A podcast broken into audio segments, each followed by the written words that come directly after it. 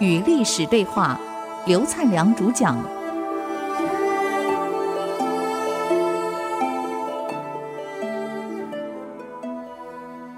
欢迎回来，与历史对话，我是刘灿良。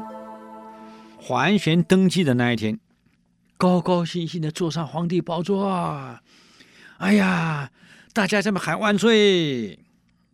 突然宝座塌了，这好好的宝座龙座怎么塌了呢？群臣大惊失色，有个逆臣叫殷仲文，啊，赶快给皇上解释。哎呀，皇上啊，这是皇上陛下您老的圣德深厚，功德深远，连大地都难以负载您的功德，所以故而塌了，表示你功德铺天盖地，太伟大了。哎呀，这个桓玄听得很高兴啊！哎呀，是啊，是啊，没错呀，我功德太大了，连大地都难以承托。这有一天，刘裕来觐见桓玄，桓玄怎么想都不对。你猜哪里不对？他看刘裕的相，这个风姿，这个骨相不凡，体型又高大。两眼炯炯有神，气度完全不同，人中的英杰。这桓玄的皇后啊，刘氏更是慧眼。她跟桓玄说：“刘裕走路的样子，你看到没有？两肩连动都不会动，像个墓碑一样。那个叫龙行虎奔，走路稳稳，像老虎在走。两肩又不动，像龙在飞。两眼炯炯有神。”不同凡俗，我看这个人绝对早晚不会安于臣位，一定会给你带来危机。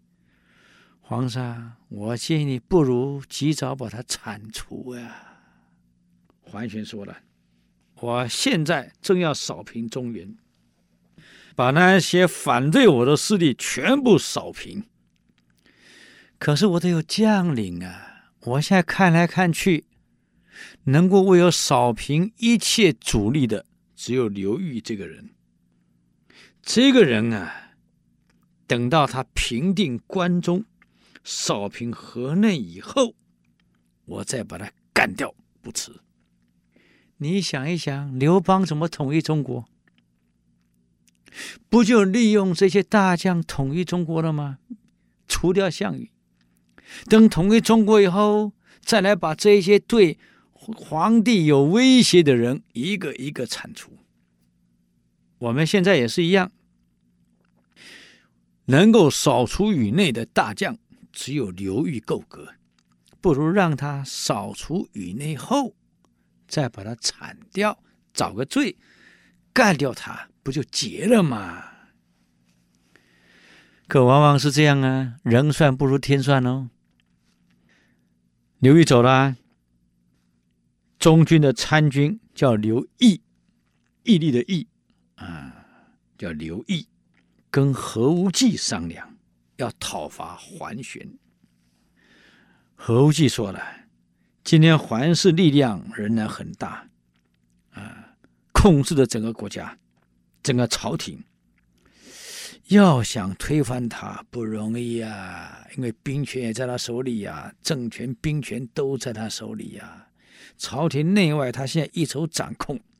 这个人虽然喜欢打猎，喜欢酒肆，喜欢女色，可毕竟脑袋还是清楚啊。对朝中内外控制还是很严谨。刘毅说了：“没错，将军。可是天下的强弱之势都有它根本的原因存在。一个人为人，如果失去了正义，如果沉迷在腐败、声色犬马当中，强也会变弱，啊，高也会变低。今天不是推翻不了桓玄，以桓玄今天的腐败，这个朝廷撑不了多久。海内外叛乱的越来越多了，这是机会，只是缺少一个人能够把这些反对的势力整合起来而已。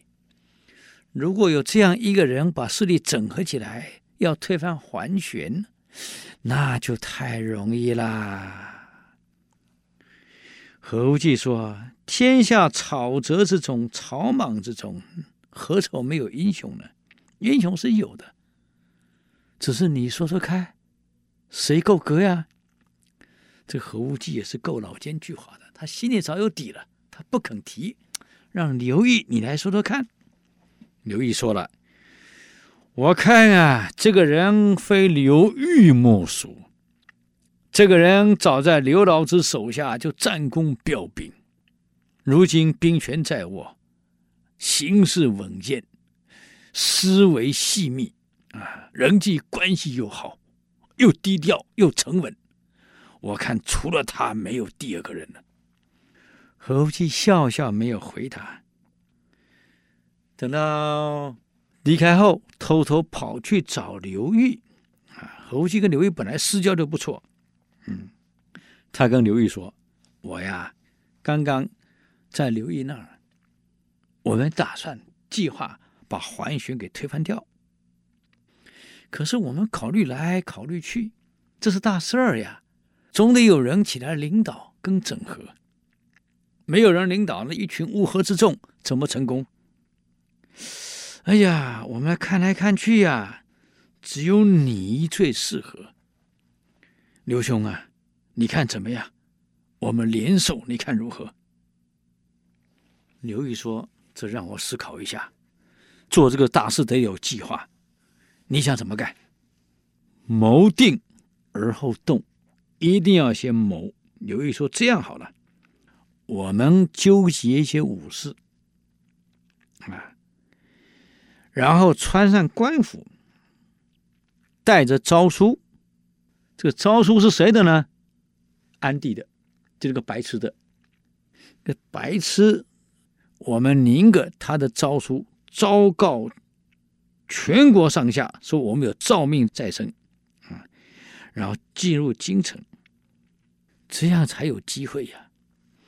于是他们就这样干了。一进入京城。那么桓玄的大将叫桓修，带着兵就来了。他们当场就宣布了皇上诏书，斩杀桓修于大街上。我刚刚讲过了，这刘裕这个人很厉害，啊身材魁梧，武功又好，十几个人能够对抗几千人，对抗那个环球赛什么？一招就解决了啊！在大街上杀了环球后，在大街上示众。并且呢，对来救环球的部属们，当场宣布：我们是奉皇帝密诏诛杀叛逆之党。今天桓玄脑袋可能已经被砍下，在健康城上了。我在这里代表皇上诛杀所有叛贼。你们想一想，你们到底是追随叛贼，还是恢复正统？众人一听完后。什么反应？哎，我们再休息一下，等会儿再回来与历史对话。